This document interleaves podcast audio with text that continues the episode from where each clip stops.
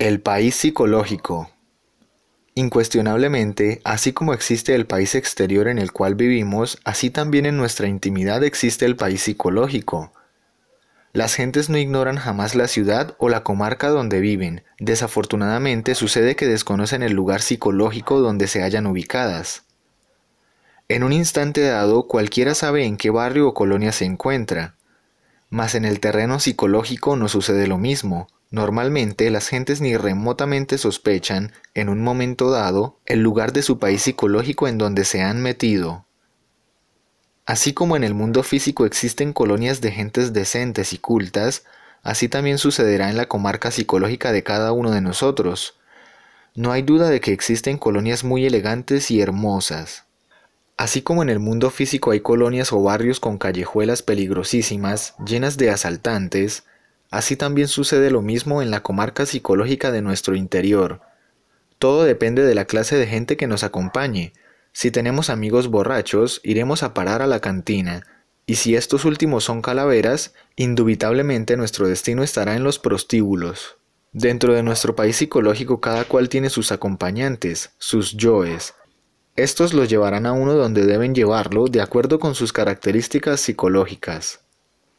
Una dama virtuosa y honorable, magnífica esposa, de conducta ejemplar, viviendo en una hermosa mansión en el mundo físico, debido a sus yoes lujuriosos, podría estar ubicado en antros de prostitución dentro de su país psicológico. Un caballero honorable, de honradez intachable, magnífico ciudadano, podría dentro de su comarca psicológica encontrarse ubicado en una cueva de ladrones, debido a sus pésimos acompañantes, yoes del robo, muy sumergidos dentro del inconsciente. Un anacoreta y penitente, posiblemente un monje azul viviendo austero, dentro de su celda en algún monasterio, podría psicológicamente encontrarse ubicado en una colonia de asesinos, pistoleros, atracadores, drogadictos, debido precisamente a yoes infraconscientes o inconscientes, sumergidos profundamente dentro de los recovecos más difíciles de su psiquis. Por algo se nos ha dicho que hay mucha virtud en los malvados y hay mucha maldad en los virtuosos. Muchos santos canonizados aún viven todavía dentro de los antros psicológicos del robo o en casas de prostitución. Esto que estamos afirmando en forma enfática podría escandalizar a los mojigatos, a los pietistas, a los ignorantes ilustrados, a los dechados de sabiduría, pero jamás a los verdaderos psicólogos.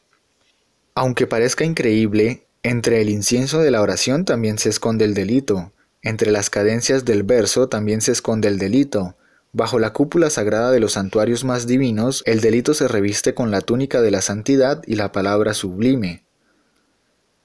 Entre los fondos profundos de los santos más venerables viven los yoes del prostíbulo, del robo, del homicidio, etc. Acompañantes infrahumanos escondidos entre las insondables profundidades del inconsciente. Muchos sufrieron por tal motivo los diversos santos de la historia.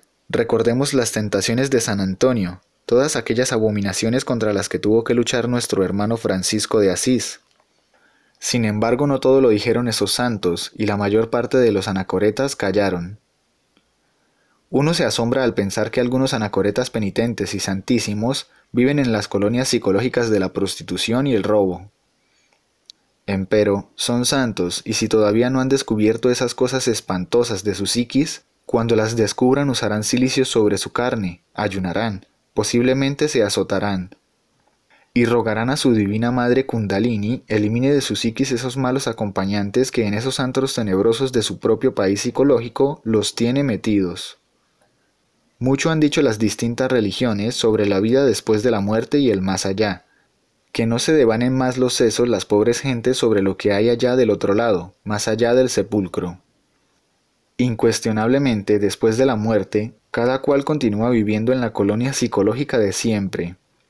El ladrón en los antros de los ladrones continuará, el lujurioso en las casas de cita proseguirá como fantasma de mal agüero, el iracundo, el furioso seguirá viviendo en las callejuelas peligrosas del vicio y de la ira, allí también donde brilla el puñal y suenan los tiros de las pistolas. La esencia en sí misma es muy hermosa, vino de arriba de las estrellas y desgraciadamente está metida dentro de todos esos yoes que llevamos dentro. Por oposición, la esencia puede desandar el camino, regresar al punto de partida original, volver a las estrellas, mas debe libertarse primero de sus malos acompañantes que la tienen metida en los suburbios de la perdición. Cuando Francisco de Asís y Antonio de Padua, insignes maestros cristificados, descubrieron dentro de su interior los yoes de la perdición, sufrieron lo indecible, y no hay duda de que a base de trabajos conscientes y padecimientos voluntarios, lograron reducir a polvareda cósmica a todo ese conjunto de elementos inhumanos que en su interior vivían, Incuestionablemente, esos santos se cristificaron y regresaron al punto de partida original, después de haber sufrido mucho. Ante todo es necesario, es urgente, inaplazable que el centro magnético que en forma anormal tenemos establecido en nuestra falsa personalidad se transfiera a la esencia.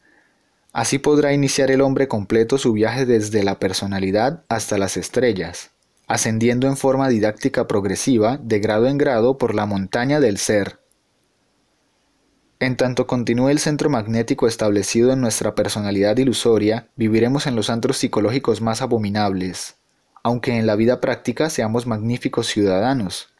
Cada cual tiene un centro magnético que le caracteriza. El comerciante tiene el centro magnético del comercio, y por ello se desenvuelve en los mercados, y atrae lo que le es afín, compradores y mercaderes.